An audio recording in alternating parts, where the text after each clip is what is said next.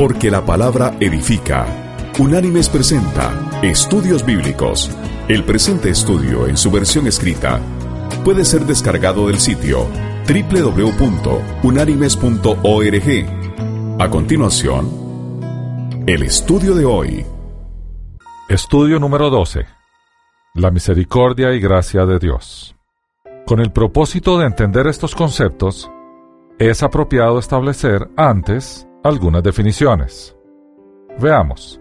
Santidad divina. Esta es la separación absoluta entre Dios y el pecado. La palabra santo significa separación. Cuando se le atribuye a Dios, implica la separación completa entre Dios y el pecado. Cuando se le atribuye al hombre, implica que Dios nos ha separado para Él. El segundo concepto es la justicia divina, y esta la definimos como la aplicación de la ley divina realizada por el Supremo Juez. El tercer concepto es la ira divina. La ira divina no es una emoción de Dios, es la respuesta de la santidad de Dios y de su justicia, los dos conceptos que vimos antes, ante la presencia del pecado o desobediencia a su ley. Es, por así decirlo, la ejecución de la sentencia. Veamos también el otro concepto, el número 4, la propiciación. Son los actos mediante los cuales la ira de Dios es aplacada, dada la violación de su justicia. El quinto concepto es la misericordia divina. Y eso es el no recibir en nosotros la descarga de la ira de Dios dadas nuestras transgresiones. Y finalmente la gracia divina, que quiere decir recibir en nosotros lo que no merecemos. Y esto es el amor y la misericordia divina. Bien, la misericordia y gracia de Dios están en el corazón de uno de los relatos más hermosos, aunque más angustiosos de toda la Biblia. El relato de la negación de Pedro de su Señor y la reacción de Jesús hacia esa negación. Cristo había predicho que antes de su crucifixión, Pedro le negaría tres veces. Y así lo leemos en el Evangelio de Juan, en el capítulo 13, versículos del 36 al 38, que dice, Le dijo Simón Pedro, Señor, ¿a dónde vas? Y Jesús le respondió, A donde voy no me puedes seguir ahora, pero me seguirás después. Le dijo Pedro, Señor, ¿por qué no te puedo seguir ahora? Mi vida daré por ti. Jesús le respondió, ¿Tu vida darás por mí? De cierto, de cierto te digo, no cantará el gallo sin que me hayas negado tres veces. Y Pedro hizo exactamente eso. Así quedó consignado cinco capítulos después, en el Evangelio de Juan capítulo 18, versículos del 25 al 27, que dice, Estaba pues Pedro en pie, calentándose, y le preguntaron, ¿No eres tú de sus discípulos? Él negó y dijo, No lo soy. Uno de los siervos del sumo sacerdote, pariente de aquel a quien Pedro había cortado la oreja, le dijo, ¿No te vi yo en el huerto con él? Y negó Pedro otra vez, y enseguida cantó el gallo. La descripción de este relato obedece a la captura de nuestro Señor, a la llevada de nuestro Señor a casa del sumo sacerdote y a la forma en que Pedro persigue a la procesión o al desfile que llevaba al Señor capturado allá. Pedro llega a ese lugar y allí es donde le preguntan sobre el Señor y él lo niega. Primero, la criada portera del sumo sacerdote le preguntó si era un discípulo de Jesús. Pedro negó que lo fuera. Segundo, le preguntaron los siervos del sumo sacerdote si él era efectivamente discípulo del Señor. Tercero, le preguntaron si estuvo con el Señor cuando fue arrestado en Getsemaní. Por última vez, Pedro vehementemente negó al Señor. El gallo cantó y el Señor miró a través del patio. Cuando se miraron a los ojos, el texto bíblico solamente hace la siguiente afirmación, que registró Lucas en su Evangelio en el capítulo 22, versículos 61 y 62, y lo narró de la siguiente manera. Entonces vuelto el Señor, miró a Pedro. Y Pedro se acordó de la palabra del Señor que le había dicho, antes que el gallo cante, me negarás tres veces. Y Pedro, saliendo fuera, lloró amargamente. Después de que el Señor muere y resucita, vemos a Pedro que considerando que había negado a su Señor, se había dado por vencido. De hecho, en el Evangelio de Juan, capítulo 21, versículo 3, después de la resurrección de nuestro Señor, Pedro dijo, voy a pescar. La vida de Pedro como seguidor de Cristo se había acabado, hasta donde a él le concernía. Él decidió regresar a su vida de pesca. Sin duda Pedro sentía que su pecado en contra del Señor era tan grave que aunque él ahora creía que el Señor se había levantado, no había uso adicional para él en el reino. Entonces, era a su vocación original a la cual él regresaría. Es un halago a la habilidad de liderazgo de Pedro el hecho de que los otros discípulos le siguieron en esta ocasión. Cuando Pedro y sus amigos pescaban una mañana, el Señor se apareció a la orilla y les llamó. Cuando acercaron el bote, ellos vieron que Cristo había preparado pescado y pan sobre el fuego para comer. Entonces se sentaron, comieron y hablaron. Mientras que así lo hacían, el Señor preguntó a Pedro. Esto se describe en el Evangelio de Juan capítulo 21, versículos del 15 al 19, que dice, Después de comer, Jesús dijo a Simón Pedro, Simón, hijo de Jonás, ¿me amas más que estos? Le respondió, Sí, Señor, tú sabes que te quiero. Él le dijo, apacienta mis corderos. Volvió a decirle la segunda vez, Simón, hijo de Jonás, ¿me amas? Pedro le respondió, Sí, Señor, tú sabes que te quiero. Le dijo, Pastorea mis ovejas. Le dijo la tercera vez, Simón, hijo de Jonás, ¿me quieres? Pedro se entristeció de que le dijera por tercera vez, ¿me quieres? Y le respondió, Señor, tú lo sabes todo, tú sabes que te quiero. Jesús le dijo, apacienta mis ovejas. De cierto, de cierto te digo, cuando eras más joven, te ceñías e ibas a donde querías, pero cuando ya seas viejo, extenderás tus manos y te ceñirá otro, y te llevará a donde no quieras. Esto dijo dando a entender con qué muerte había de glorificar a Dios. Y dicho esto, añadió, Sígueme. Pedro asentía a Cristo que él le amaba, pero Cristo parecía insatisfecho con la respuesta de Pedro. Él le inquirió una segunda vez y una tercera. Después de la última pregunta, el texto indica que Pedro se entristeció de que le dijese la tercera vez, ¿me amas? Pedro estaba diciendo, en esencia, ¿qué estás tratando de decirme, Señor? Jesús estaba preguntando, Pedro, ¿puedes comprender que a pesar de tu corazón te he perdonado? ¿Entiendes que la misericordia y gracia de Dios te han sido extendidas? Todavía hay trabajo que hacer para ti. Ve, usa tus talentos inmensos para el avance del reino. Jesús amaba a Pedro y él le quería de regreso. Jesús simplemente estaba poniendo en acción lo que él había enseñado personalmente. Perdonar. Sí, incluso 70 veces 7. Tal vez durante estos eventos, una de las parábolas de Cristo vino a la mente de Pedro. Sin duda, él estaba familiarizado con la enseñanza del Señor. Y vamos a regresar al Evangelio de Lucas, al capítulo 7, versículos del 36 al 50, que dice, Uno de los fariseos rogó a Jesús que comiera con él, y habiendo entrado en casa del fariseo, se sentó a la mesa. Entonces una mujer de la ciudad, que era pecadora, al saber que Jesús estaba a la mesa en casa del fariseo, trajo un frasco de alabastro con perfume, y estando detrás de él a sus pies, llorando, comenzó a regar con lágrimas sus pies y los secaba con sus cabellos, y besaba sus pies y los ungía con el perfume. Cuando vio esto el fariseo que lo había convidado, dijo para sí, si éste fuera profeta, conocería quién y qué clase de mujer es la que lo toca, porque es pecadora.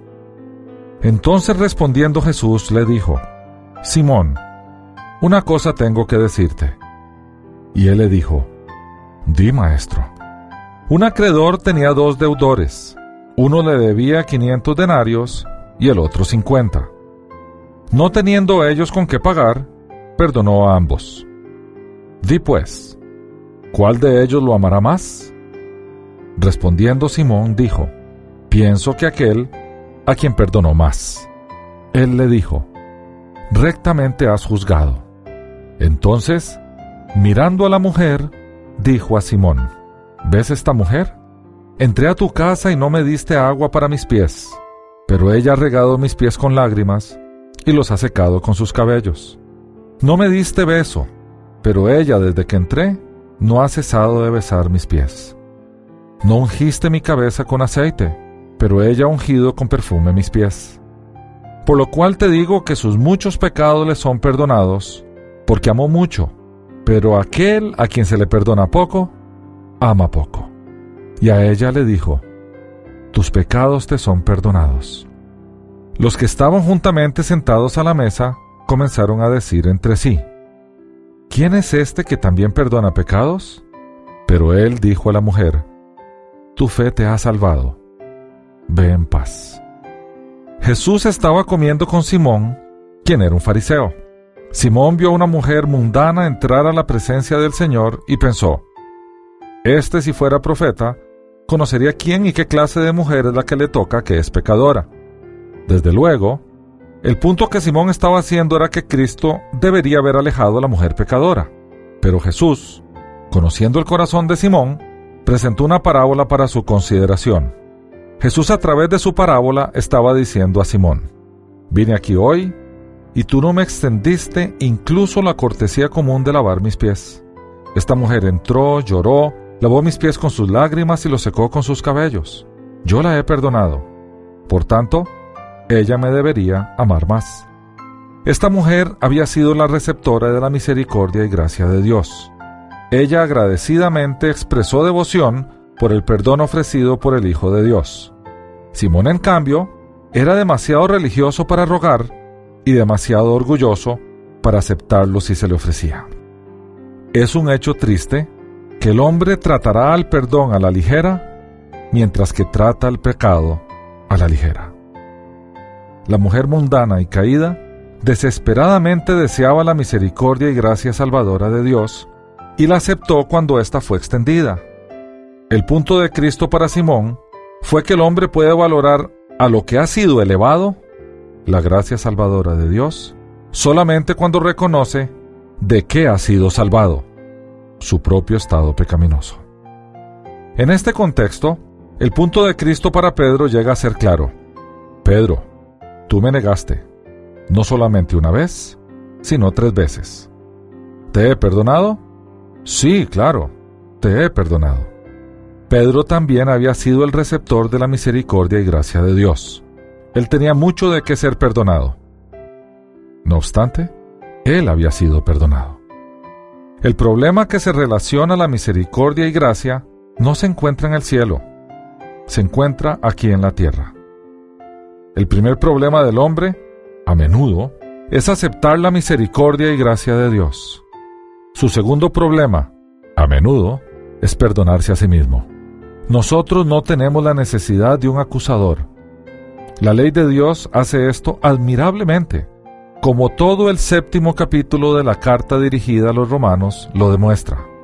Lo que sí necesitamos nosotros es un defensor, tal y como el apóstol Juan en su primera carta así lo indica, en el capítulo 2, versículos 1-2, que dice, Hijitos míos, estas cosas os escribo para que no pequéis. Pero si alguno ha pecado, abogado tenemos para con el Padre a Jesucristo el justo. Él es la propiciación por nuestros pecados, y no solamente por los nuestros, sino también por los de todo el mundo. Necesitamos a alguien para tomar nuestro lugar y abogar nuestro caso. Nosotros, colmados con nuestra carga de pecado, no tenemos derecho de presentarnos delante del trono majestuoso de Dios, incluso con la intención de rogar por misericordia. Pero Jesús, el justo, tiene ese derecho. Él clarificó a sus discípulos, e igualmente a nosotros, que Él está dispuesto a ser precisamente ese defensor a favor nuestro. El escritor del libro de los Hebreos redactó estas palabras en el capítulo 4, versículos 14 y 15, donde dice, Por tanto, teniendo un gran sumo sacerdote que traspasó los cielos, Jesús el Hijo de Dios, retengamos nuestra profesión, porque no tenemos un sumo sacerdote que no pueda compadecerse de nuestras debilidades, sino uno que fue tentado en todo según nuestra semejanza, pero sin pecado. La historia completa de la Biblia se centra en la necesidad del hombre de misericordia y gracia. Esa historia comenzó en el capítulo 3 del primer libro de la Biblia, del Génesis, cuando nuestros padres cayeron y ha sido desarrollada desde entonces. Afortunadamente, el Señor es muy misericordioso y compasivo. Leamos lo que Santiago dice en su carta en el capítulo 5, versículo 11. Y dice, nosotros tenemos por bienaventurados a los que sufren. Habéis oído de la paciencia de Job y habéis visto el fin que le dio el Señor, porque el Señor es muy misericordioso y compasivo.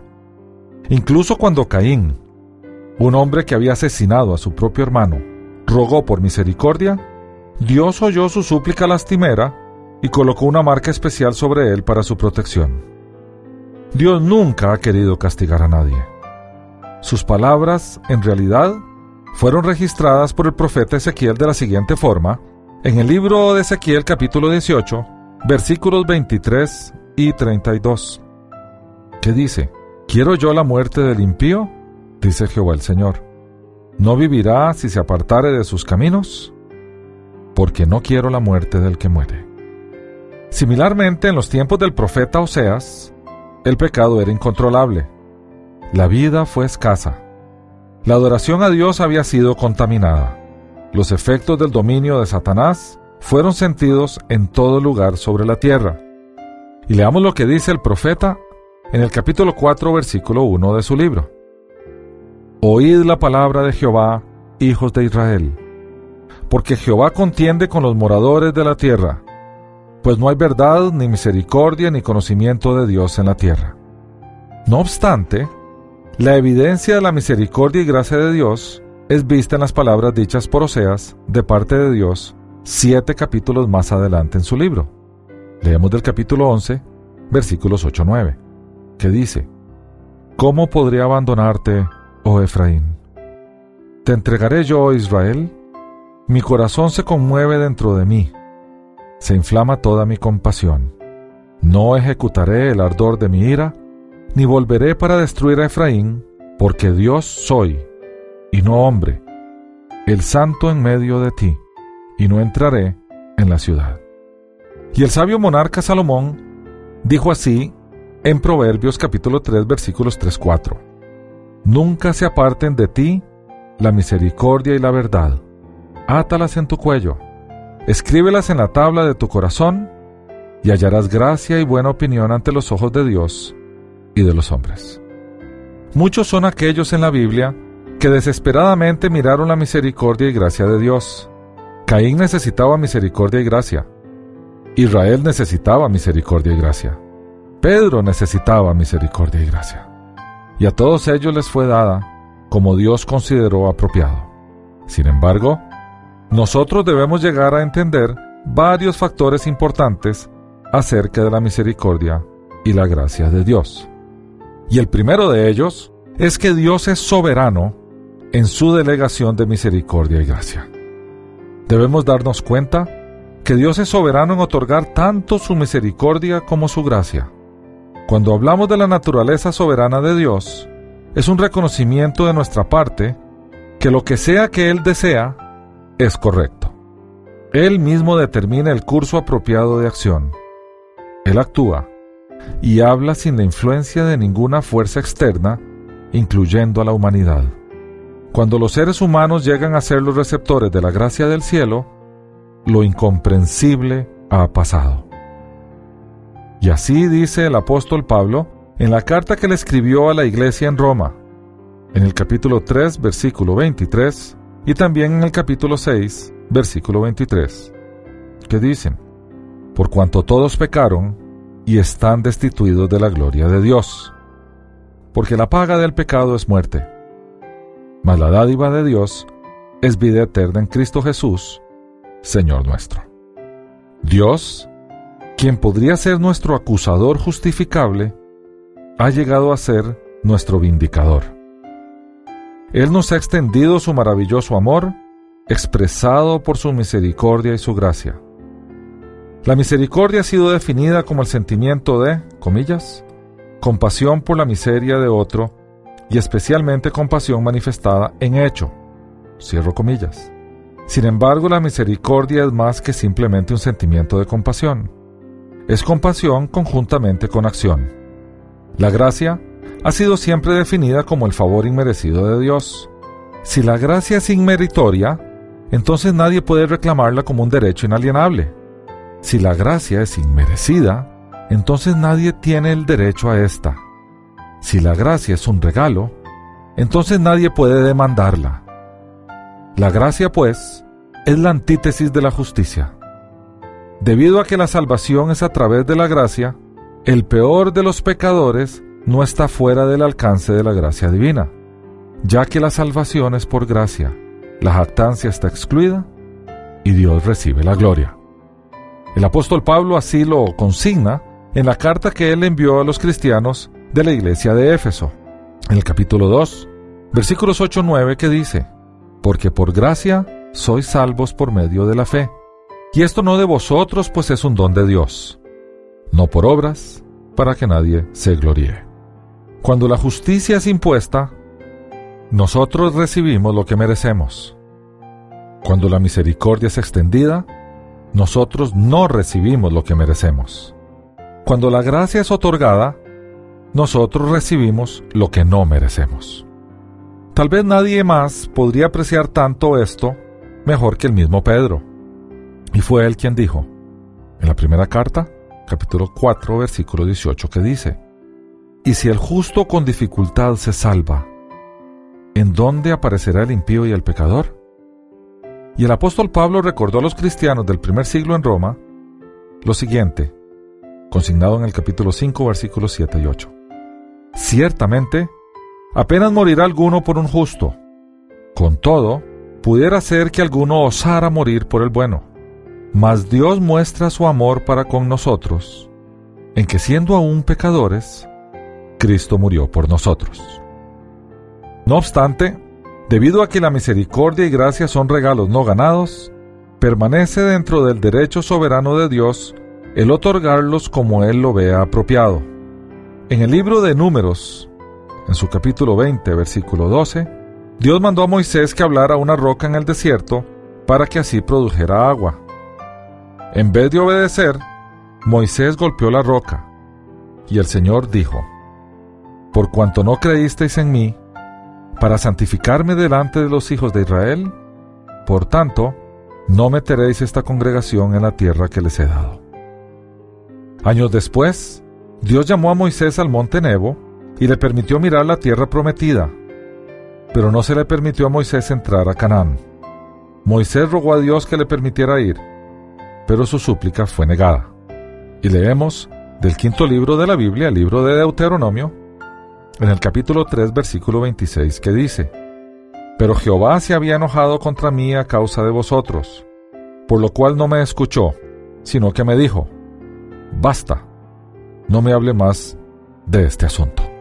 El rey Ezequías, igualmente bajo sentencia de muerte, elevó una petición a Dios y se le añadió 15 años a su vida. Moisés escribió, El Señor no me escuchó, y murió. Pero a Ezequías le fue dicho, Yo he oído tu oración, y su vida fue prolongada. Y leemos esta historia en el segundo libro de Reyes capítulo 20, versículos del 1 al 6, que dice, en aquellos días, Ezequías cayó enfermo de muerte, y el profeta Isaías, hijo de Amós, fue a verlo y le dijo, Jehová dice así, ordena tu casa, porque vas a morir, ya no vivirás. Entonces él volvió su rostro a la pared y oró así a Jehová. Te ruego, Jehová, te ruego que hagas memoria de que he andado fielmente delante de ti y con corazón íntegro, que he hecho las cosas que te agradan. Y Ezequías lloró amargamente. Y antes que Isaías saliera hasta la mitad del patio, le habló Jehová a Isaías y le dijo, Vuelve y dile a Ezequías, príncipe de mi pueblo. Así dice Jehová, el Dios de David, tu padre. He oído tu oración, he visto tus lágrimas, y voy a sanarte. Dentro de tres días subirás a la casa de Jehová.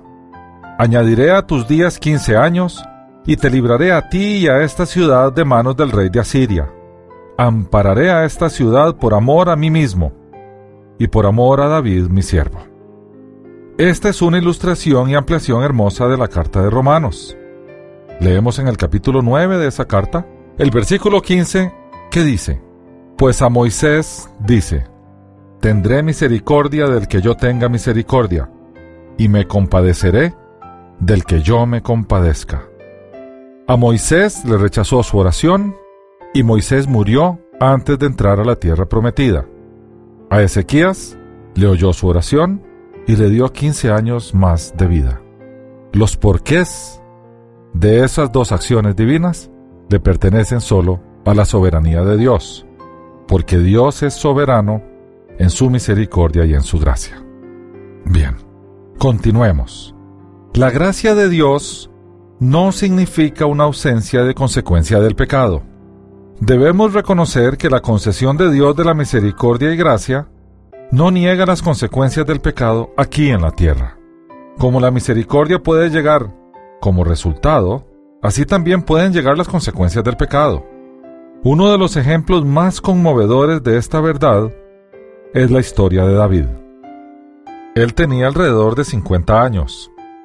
La fama y la fortuna eran de él. Él había hecho sus votos delante de Dios, y lo vemos en el Salmo 101, e insistía en la rectitud en su nación. Se le había enseñado a la gente a amar y honrar a Dios. Su rey también era su ejemplo, un varón conforme al corazón de Dios. Eso lo podemos leer en el primer libro de Samuel, capítulo 13, versículo 14, que dice, Pero ahora tu reino no será duradero. Jehová se ha buscado un hombre conforme a su corazón, el cual ha designado para que sea príncipe sobre su pueblo, por cuanto tú no has guardado lo que Jehová te mandó. Ese era el profeta Samuel, hablándole al rey Saúl. Allí claramente se manifiesta que el sucesor de Saúl iba a ser un hombre conforme al corazón de Dios. Ese sucesor fue el rey David.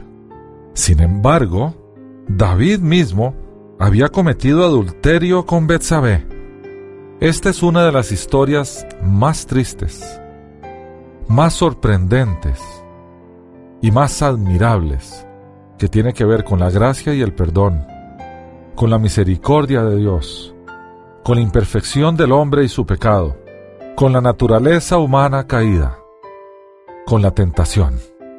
Y la leemos del segundo libro de Samuel, capítulo 11, y vamos a leer del versículo 1 hasta el versículo 12. Y dice así esta historia. Aconteció al año siguiente, en el tiempo que salen los reyes a la guerra, que David envió a Joab junto a sus siervos y a todo Israel, y ellos derrotaron a los amonitas y sitiaron a Rabá, mientras David se quedó en Jerusalén. Un día, al caer la tarde, se levantó David de su lecho y se paseaba sobre el terrado de la casa real, cuando vio desde el terrado a una mujer que se estaba bañando, la cual era muy hermosa. Envió David a preguntar por aquella mujer y le dijeron, Aquella es Betsabé, hija de Eliam, mujer de Urías el Eteo. Envió David mensajeros que la trajeran y la tomó. Cuando llegó, él durmió con ella. Luego ella se purificó de su inmundicia y regresó a su casa. La mujer concibió y mandó a decir a David, estoy encinta. Entonces David envió a decir a Joab, envíame a Urías el Eteo. Y Joab envió a Urías a David. Cuando Urías llegó ante él, David le preguntó por la salud de Joab, por la salud del pueblo, y por la marcha de la guerra. Después dijo David a Urias, Desciende a tu casa y lava tus pies. Cuando Urias salió de la casa del rey, le enviaron un presente de la mesa real. Pero Urias durmió a la puerta de la casa del rey con todos los guardias de su señor y no descendió a su casa. Le hicieron saber esto a David diciendo, Urias no ha descendido a su casa. Entonces David dijo a Urias, ¿acaso no vienes de viaje? ¿Por qué pues no descendiste a tu casa? Y Urias respondió a David, El arca, Israel y Judá habitan bajo tiendas, mi señor Joab y los siervos de mi señor en el campo.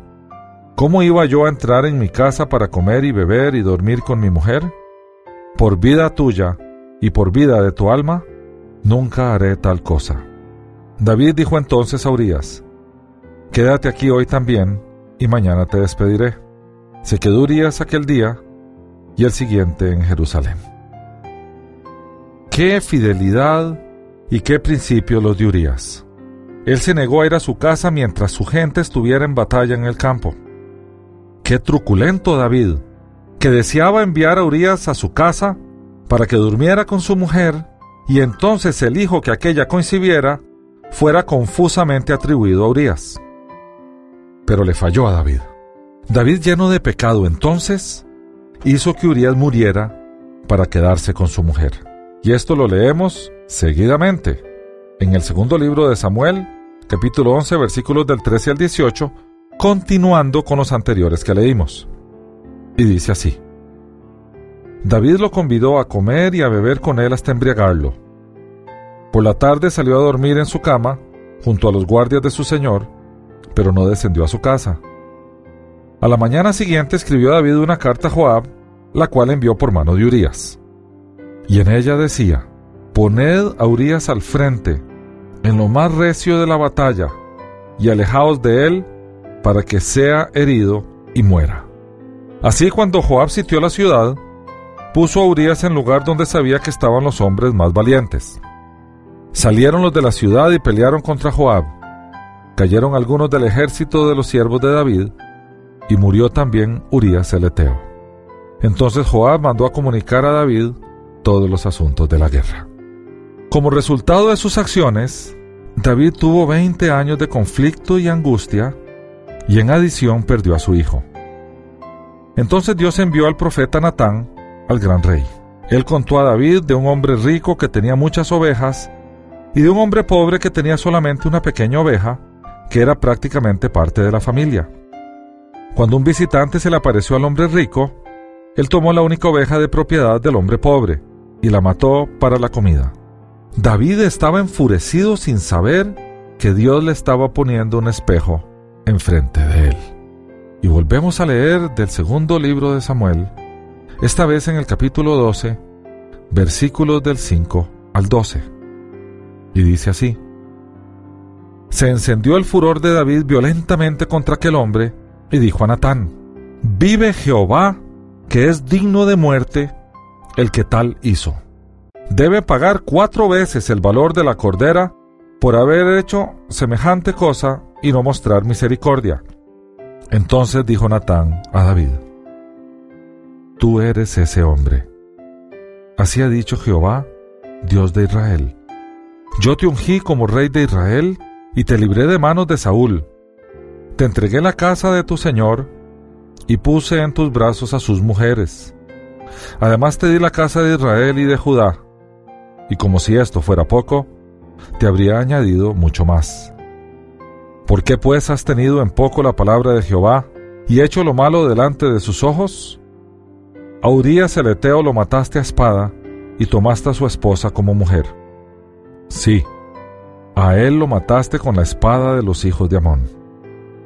Por lo cual ahora no se apartará jamás de tu casa la espada, por cuanto me menospreciaste y tomaste la mujer de Urías el Eteo, para que fuera tu mujer.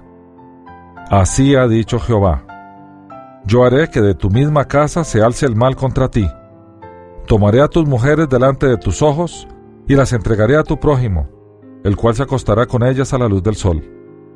Porque tú lo hiciste en secreto, pero yo haré esto delante de todo Israel y a pleno sol. ¡Qué tragedia! ¡Qué vergüenza! ¡Qué barbaridad! ¡Qué sorprendente es este relato! La magnitud del pecado de David lo azotó. David se arrepintió, pero eso no eliminó las consecuencias de su pecado. Y leemos seguidamente del mismo libro de Samuel, del mismo capítulo 12, esta vez del versículo 13 al 15. Entonces dijo David a Natán, Pequé contra Jehová. Natán dijo a David, También Jehová ha perdonado tu pecado, no morirás. Pero por cuanto con este asunto hiciste blasfemar los enemigos de Jehová, el hijo que te ha nacido, ciertamente morirá. Y Natán se fue a su casa. Jehová hirió al niño que la mujer de Urías había dado a David y enfermó gravemente. David incluso a través de su pecado amaba la rectitud. Al ser demostrado su pecado, él sintió repulsión que demandaba una limpieza que podía venir solamente de Dios. Su descripción de las consecuencias del pecado sobre el corazón humano es una de las más intensas en toda la escritura. David lo consignó así en el Salmo 51 que pasamos a leer. Y dice el rey David, Ten piedad de mí, Dios, conforme a tu misericordia, conforme a la multitud de tus piedades, borra mis rebeliones. Lávame más y más de mi maldad y límpiame de mi pecado, porque yo reconozco mis rebeliones y mi pecado está siempre delante de mí. Contra ti, contra ti solo he pecado. He hecho lo malo delante de tus ojos, para que seas reconocido justo en tu palabra y tenido por puro en tu juicio. En maldad he sido formado, y en pecado me concibió mi madre. Tú amas la verdad en lo íntimo, y en lo secreto me has hecho comprender sabiduría. Purifícame con hisopo y seré limpio, lávame y seré más blanco que la nieve. Hazme oír gozo y alegría, y se recrearán los huesos que has abatido. Esconde tu rostro de mis pecados y borra todas mis maldades. Crea en mí, Dios, un corazón limpio y renueva un espíritu recto dentro de mí. No me eches de delante de ti, y no quites de mí tu Santo Espíritu. Devuélveme el gozo de tu salvación, y espíritu noble me sustente. Entonces enseñaré a los transgresores tus caminos, y los pecadores se convertirán a ti. Líbrame de homicidios, oh Dios, Dios de mi salvación. Cantará mi lengua tu justicia. Señor, abre mis labios y publicará mi boca tu alabanza, porque no quieres sacrificio, que yo lo daría. No quieres holocausto. Los sacrificios de Dios son el espíritu quebrantado. El corazón contrito y humillado no despreciarás tú, oh Dios. Haz bien con tu benevolencia a Sión. Edifica los muros de Jerusalén. Entonces te agradarán los sacrificios de justicia, el holocausto u ofrenda del todo quemada. Entonces se ofrecerán becerros sobre tu altar. David necesitaba un nuevo corazón. El pecado había mancillado su antiguo corazón. Él igualmente necesitaba experimentar una renovación interior. El orgullo y la lujuria habían destruido su espíritu. Por ende, David oró por un espíritu correcto. David puso sobre el altar su propio corazón pecaminoso y rogó a Dios que limpie, recree y restaure su vida. Dios sí perdonó. Él sí limpió. Él sí recreó. Él sí restauró. Pero las consecuencias del pecado de David permanecieron. El niño creciendo en la matriz de Betsabé murió después del nacimiento. La vida de David no sería la misma otra vez. Su hijo estaba muerto. Su reputación estaba dañada. Su influencia en gran parte estaba destruida.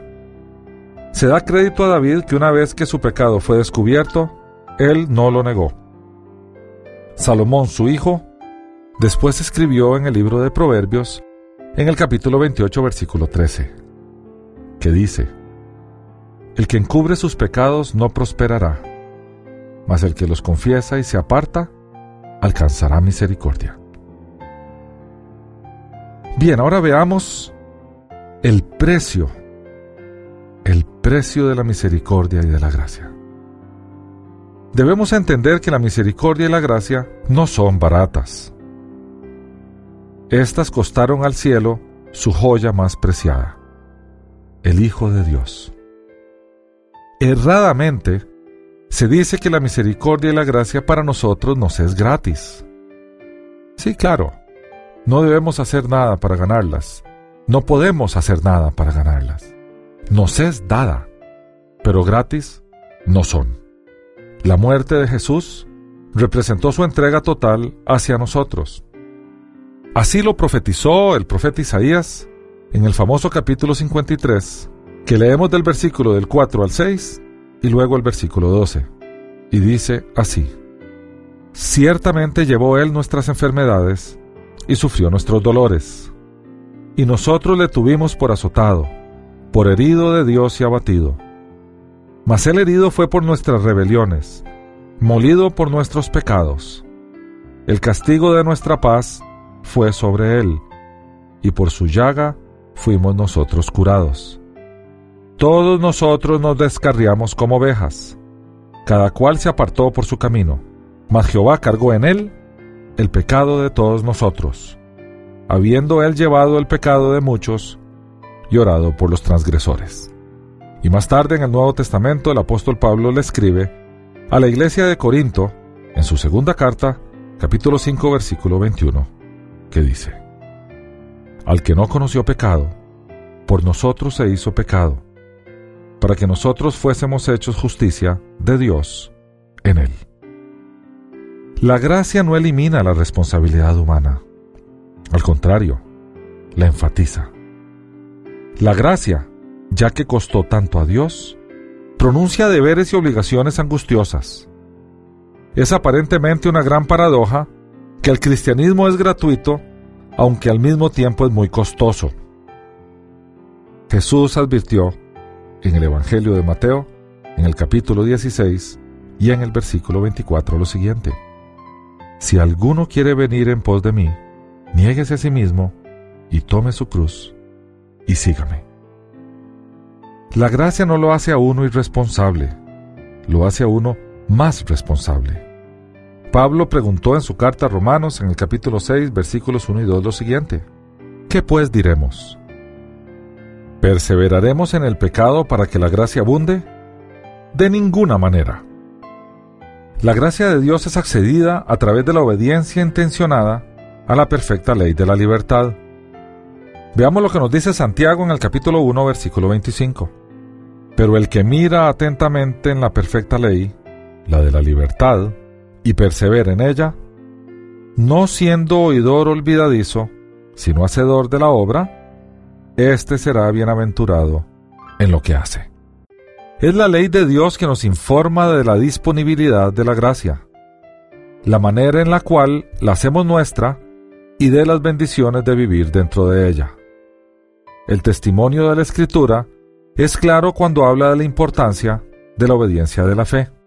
Y veamos cómo empieza la carta enviada a la iglesia en Roma, en el capítulo 1, y vamos a ver los versículos del 5 al 7, donde Pablo dice, por medio de él recibimos la gracia y el apostolado para conducir a todas las naciones a la obediencia de la fe por amor de su nombre, entre las cuales estáis también vosotros, llamados a ser de Jesucristo. A todos los que estáis en Roma, amados de Dios y llamados a ser santos, gracia y paz a vosotros, de Dios nuestro Padre y del Señor Jesucristo. Debemos ser obedientes a Dios al regresar a Él desde un estado ajeno y pecaminoso, y una vez redimidos, debemos ser consecuentes con su obra a través de nuestra fidelidad continua, evidenciando su santidad en nosotros por nuestras buenas obras. La gracia y las obras de obediencia no son mutuamente exclusivas. Tampoco la gracia y la ley son mutuamente exclusivas. El que está en Cristo no vive bajo el dominio del pecado, ya que el cristianismo es un sistema de gracia. El apóstol de los gentiles, Pablo, así lo dijo. Leemos de su carta a la iglesia en Roma, capítulo 6, versículo 14, que dice, Pues no estáis bajo la ley, sino bajo la gracia. él no puede referirse a que nosotros no estamos bajo ninguna ley en absoluto, ya que en los siguientes versículos él habló de los cristianos como siendo, leemos el versículo 17 de ese capítulo 6, habéis obedecido de corazón a aquella forma de doctrina que os transmitieron. Estos cristianos del primer siglo obedecieron a la ley de Dios y estuvieron viviendo fielmente bajo esa ley.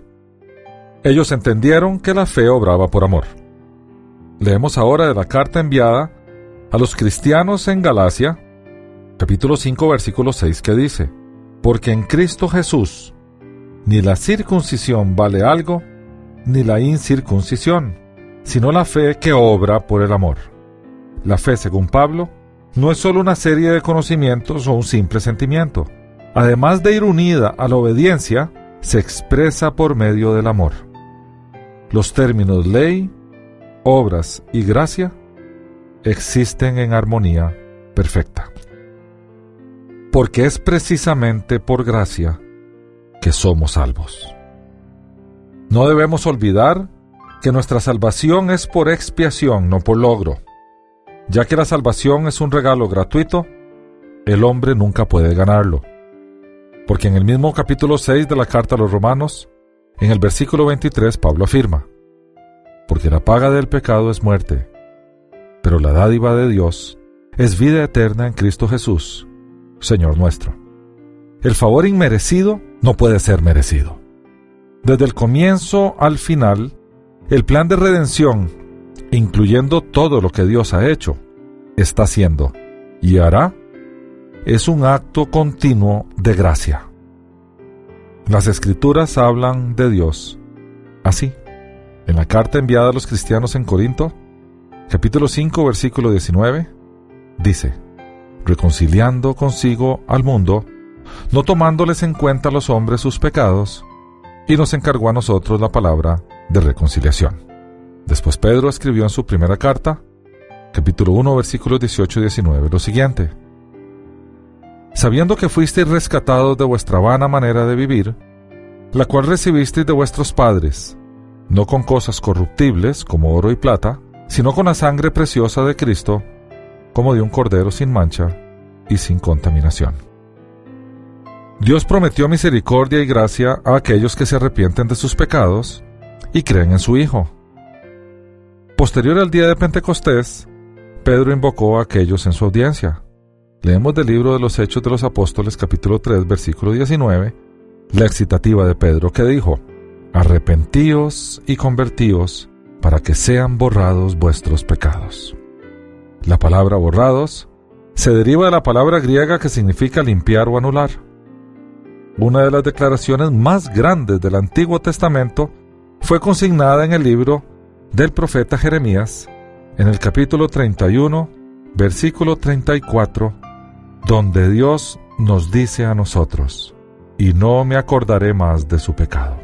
En la cruz, Jesús pagó nuestra deuda para que así nosotros, como el indigno Barrabás, pudiéramos ser liberados. En esta manera Dios podía ser justo y a la misma vez justificador de aquellos que creen y obedecen a su Hijo. Por rechazar el extender misericordia a Jesús en la cruz, Dios pudo extender misericordia a nosotros si nos sometemos a Él en obediencia. No existía solución feliz al dilema de justicia-misericordia. No existía manera por la cual Dios pudiera permanecer justo, porque la justicia divina demanda que la consecuencia del pecado sea pagada y al mismo tiempo salvar a su Hijo de la muerte. Dios no podía salvar a los pecadores por decreto, sobre el aspecto de simple autoridad solamente, sin violar su propio atributo de justicia divina.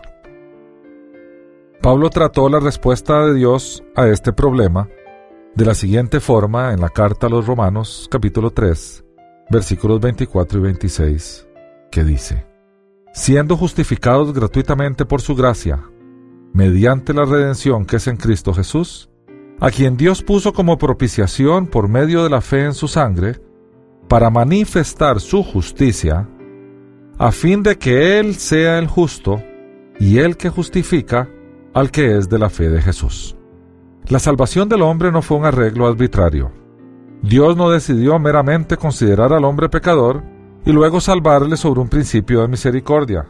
Los pecadores están condenados a causa de que ellos han violado la ley de Dios y porque la justicia de Dios no puede permitirle ignorar el pecado.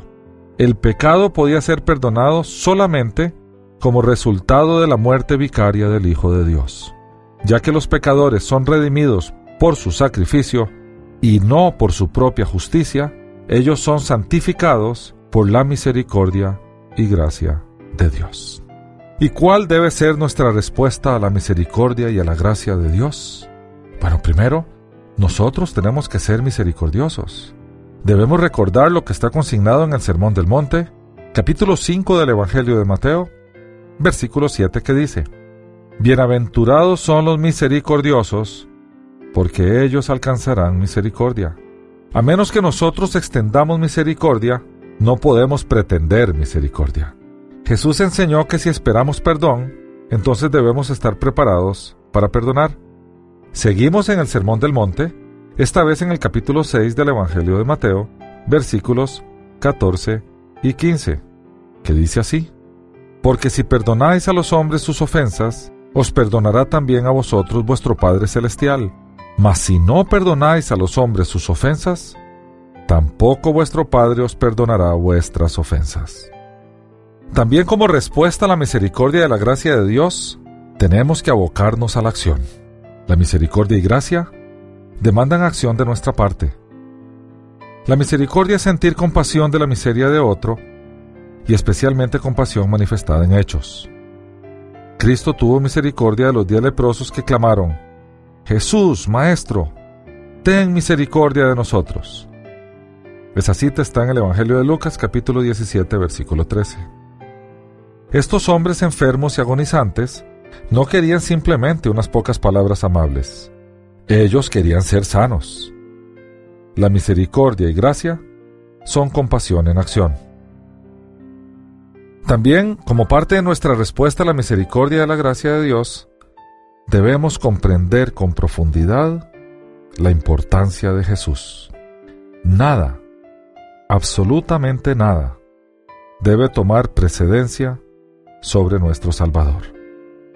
Y así lo dice el mismo Jesús en el Evangelio de Mateo capítulo 19 versículo 29, donde Él afirma, Y cualquiera que haya dejado casas, o hermanos, o hermanas, o padre, o madre, o mujer, o hijos, o tierras por mi nombre, recibirá cien veces más y heredará la vida eterna. Si debemos escoger entre Cristo y un amigo, un cónyuge o un niño, Cristo va primero él no demanda menos, pero sus demandas son consistentes con su sufrimiento a favor nuestro. Él insiste en los siguientes temas. 1. Nosotros debemos tomar nuestra cruz. Él tomó la suya. 2. Nosotros debemos perder nuestra vida para hallarla. Él perdió la suya. 3. Nosotros debemos renunciar a nuestras familias por su causa. Él renunció a la suya por causa nuestra. 4. Nosotros debemos abandonarlo todo por Él. Él no tuvo dónde recostar su cabeza, y su única posesión, su túnica sobre su espalda, le fue quitada. Los costos algunas veces son altos, pero las bendiciones que recibimos en devolución son invaluables. Cuando nuestras prioridades están sanamente alineadas, cada necesidad, cada aflicción, cada culpa, cada tema relacionado con sufrimiento, cada tema relacionado con angustia, cada tema relacionado con miedo, temor, desazón, desilusión, se resuelve consecuentemente. Porque si nuestra prioridad número uno es aquel en quien tenemos que fijar nuestra mirada, es Jesús, las siguientes prioridades nuestras, familia, trabajo, ministerio eclesiástico, ocio y todo lo que viene después de ello, se va resolviendo solo.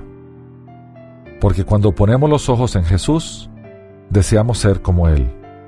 Y cuando somos como Él, todo lo demás cae en su propia posición. En conclusión, En la parábola del Hijo Pródigo, Jesús habló de un hijo rebelde que había pecado en contra de su padre y derrochado su preciosa herencia. El hijo decide regresar a casa de su padre y pedir un puesto de jornalero. Esta historia, esta parábola, está detallada en el Evangelio de Lucas capítulo 15, versículos del 20 al 24. Y dice así, Entonces se levantó y fue a su padre. Cuando aún estaba lejos, lo vio su padre y fue movido a misericordia, y corrió y se echó sobre su cuello y lo besó. El hijo le dijo, Padre, he pecado contra el cielo y contra ti. Ya no soy digno de ser llamado tu hijo. Pero el padre dijo a sus siervos, Sacad el mejor vestido y vestidle, y poned un anillo en su dedo y calzado en sus pies. Traed el becerro gordo y matadlo y comamos y hagamos fiesta porque este mi hijo muerto era y ha revivido. Se había perdido y es hallado. Y comenzaron a regocijarse. El hijo pecador estaba preparado para lo peor, pero él recibió lo mejor. Su padre, cuando aún estaba lejos, fue movido a misericordia y corrió y se echó sobre su cuello y le besó. El hijo no recibió lo que mereció, la pobreza y el castigo.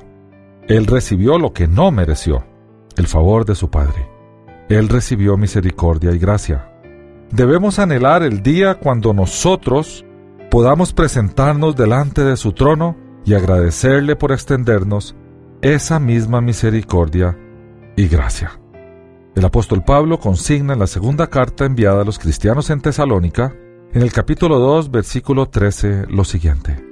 Pero nosotros debemos dar siempre gracias a Dios respecto a vosotros, hermanos amados por el Señor, de que Dios os haya escogido desde el principio para salvación, mediante la santificación por el Espíritu y la fe en la verdad. Hasta aquí el estudio de hoy. El presente estudio está basado parcialmente en el artículo la misericordia y gracia de Dios, escrito por Bert Thompson y publicado por Apologetics Press en el sitio en internet apologeticpress.org. Las citas de las escrituras son tomadas de la Biblia Reina Valera, revisión 1995. Unánimes presentó Estudios Bíblicos porque lámpara a mis pies es tu palabra y lumbrera en mi camino. Que Dios te bendiga.